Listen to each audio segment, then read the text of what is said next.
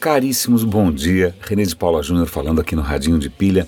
Normalmente eu seleciono para comentar aqui com vocês notícias que podem ter escapado, que podem ter passado abaixo do seu radar.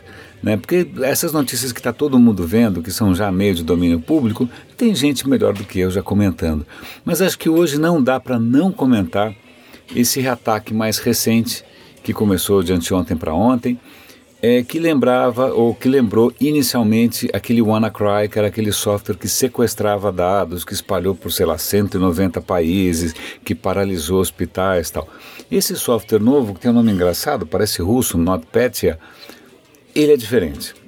Em primeiro lugar, ele começou com uma, como um ataque massivo à Ucrânia, o que pode indicar provavelmente uma origem política né, é, russa é, desse ataque. Né? E, e, aí ele se espalhou. Mas o que é pior dessa história, bom, pior, os, os ucranianos devem estar meio sem saber dizer o que, que é pior, o que, que não é. Mas é que esse ataque não só ele ele lembra o sequestro dos dados, como ele é pior, porque na verdade ele corrompe os dados.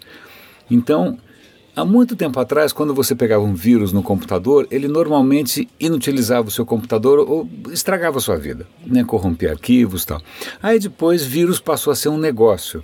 Né? Você pegava um vírus no computador, você nem percebia, porque ele transformava o seu robô num escravo, numa botnet. E aí seu robô, seu PC ou Mac, ou seja o que for, era usado para disparar e-mail, fazer ataque sem você perceber. Né? Aí depois veio essa outra onda do sequestro. Mas agora estão voltando para as origens é, malévolas, né, destrutivas, em que simplesmente você incapacita sistemas. E isso, para mim, tem cara de arma. Não é mais uma brincadeira, não é mais uma sacanagem, é simplesmente uma arma, uma cyber arma, numa cyberguerra e isso é bastante assustador. Tá? Como se isso não fosse assustador o suficiente, eu vou dar link aqui para um artigo interessante dizendo: ok, tá legal, já percebemos, o NotPetya é um horror. Mas existe um outro horror que talvez seja mais difícil de combater, que é o seguinte, que é a internet das coisas. Internet das coisas significa que você, daqui a pouquíssimo tempo, vai ter um monte de coisa na sua casa conectada na internet a câmera, a fechadura, a cafeteira. É, bom, já pensei bobagem aqui, mas quer dizer, várias coisas, vários aparelhos na sua casa ou na sua vida vão estar conectados à internet. Bem-vindo à internet das coisas. O que acontece é que muitos desses fabricantes, para não dizer quase todos, normalmente são muito descuidados no quesito segurança. Então o que acontece? Esses aparelhos todos vão ser já estão sendo, né, já estão sendo é, alvo de ataques é, maliciosos. Então, tem, como é que chama essa rede? Acho que é Mirai, se eu não me engano. É, um, é, uma, rede, é, um, é uma rede de botnets que ela recentemente fez um estrago danado. Ela simplesmente infectou uma infinidade de câmeras digitais por aí, de, de webcams por aí, câmeras de segurança, etc. e tal, e usou essas câmeras todas para disparar ataques contra alvos determinados. Né? Então você transforma todo esse exército de, de maquininhas burras num super exército que que aí é muito difícil você resistir, é muito difícil você se estruturar. Então acabou de acontecer mais um ataque desses, baseado numa botnet de internet das coisas, que quase pôs abaixo uma, a, a internet na costa leste americana. Né? Então, é, embora tudo bem, esses, esses, é, é, esses softwares, esses malwares, né, que o pessoal chama, é, que são facilmente identificáveis, como foi o WannaCry, como agora o NotPetya, eles podem ser até mais fáceis de você contar a história. Mas botnets podem ser muito mais difíceis da gente combater porque eles estão espalhados, é muito difícil você reconhecer o padrão, é muito difícil você se estruturar para esse tipo de ataque.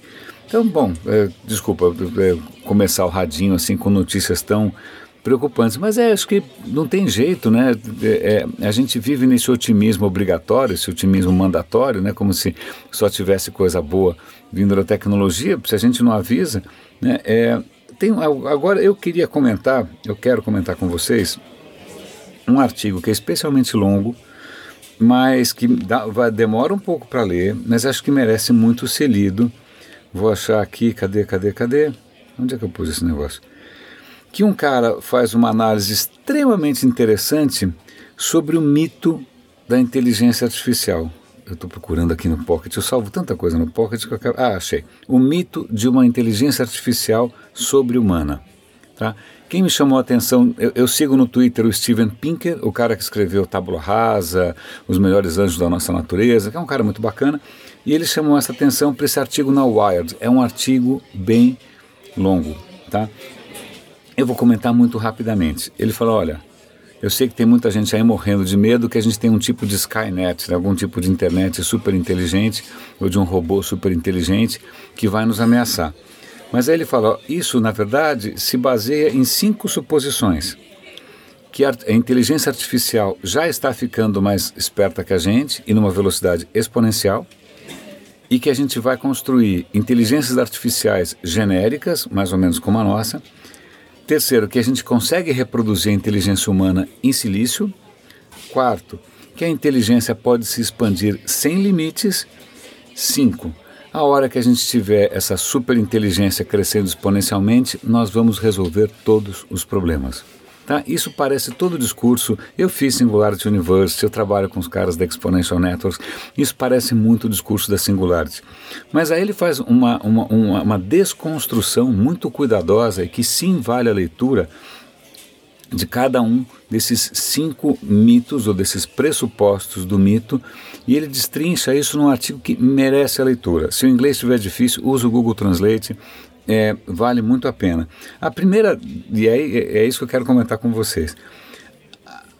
A primeira é, desconstrução que ele faz é dizer o seguinte: como é que você compara inteligências? Como é que você compara inteligências? Ele até menciona, olha, um esquilo é capaz de memorizar por anos e anos onde ele é, enterrou milhares de, de castanhas. É, a gente é incapaz disso é, isso é, ele é mais inteligente ou menos inteligente? Então, não existe um parâmetro único, linear, em que você consiga comparar inteligências. Você tem inteligências diferentes, mas você não tem como, ninguém achou ainda, uma maneira universal de comparar se uma inteligência é maior ou menor, etc. E tal. Esse é o primeiro. Então, não existe essa coisa de uma inteligência maior que a nossa. Segundo, a ideia de que nós tenhamos uma inteligência genérica é papo furado, porque na, na verdade a nossa inteligência evoluiu ao longo dos, da, da, da história da espécie para resolver alguns tipos de problema e não outros.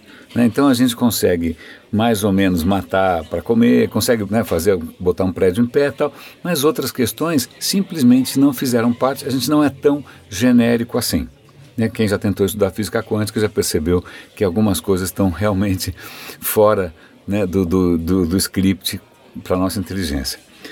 Terceiro, a evolução do pensamento humano em qualquer outro tipo de suporte que não seja orgânico, que seja um suporte material, tem custo, né? Isso não é para você conseguir reproduzir. E aí ele não menciona, mas eu menciono. Você fala, ah, o robô do Google é, conseguiu vencer um jogador de Go. Tá, só que o jogador de gol é uma pessoa que pesa 60 quilos, que, cujo corpo inteiro consome uns 150 watts, o cérebro do cara consome 30 watts. É, o, provavelmente o, o, a máquina do, do, do, Google não é uma máquina, deve ser um, um data center gigantesco consumindo um megawatt de energia. Então, ah, não é tão simples assim.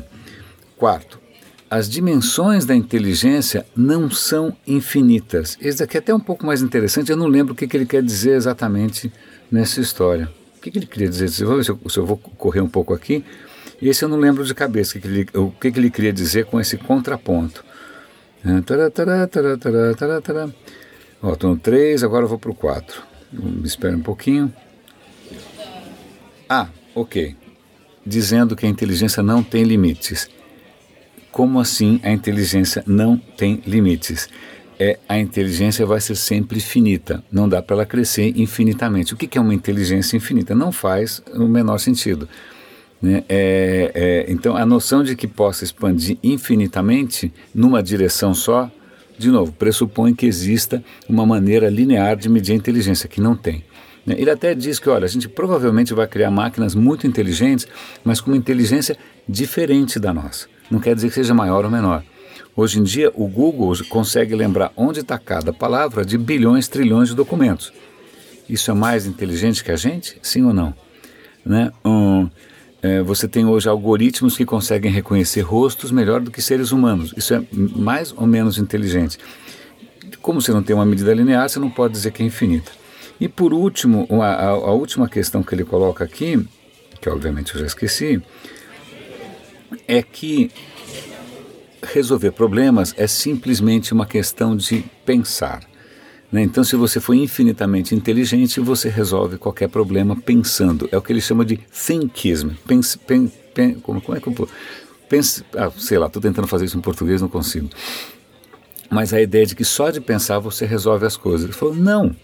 Né? Se fosse assim, a gente não precisaria construir um acelerador monstruoso de partículas como a gente tem no CERN, porque a gente precisa fazer experimentos, a gente precisa validar com a realidade.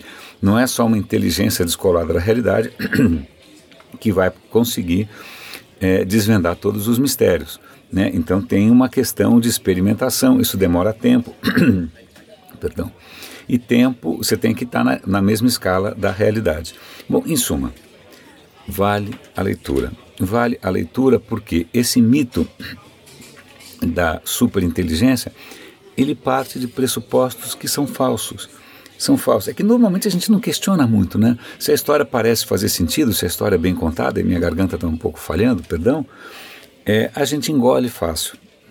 Garganta, engolir, desculpa, foi um trocadilho é, involuntário. Mas a questão é, a gente tem que aprender a questionar os pressupostos, no que que se baseia esse, essa história. Aí você vai ver que muita coisa é mito, portanto, né? Então eu, eu gostei da leitura, para mim mesmo que também tinha um certo é, medo compartilhado aqui com vocês dessa super inteligência, agora que eu estou percebendo que não é bem assim. Mas mesmo assim dá medo desses algoritmos meio burros, né, dessa inteligência artificial mal construída, né, etc. Caríssimos, eu dei uma lição de casa aqui pesada para vocês hoje, porque esse artigo é realmente longo, mas eu acho que vale a leitura. Espero que vocês gostem e, se possível, comentem. Grande abraço e até amanhã.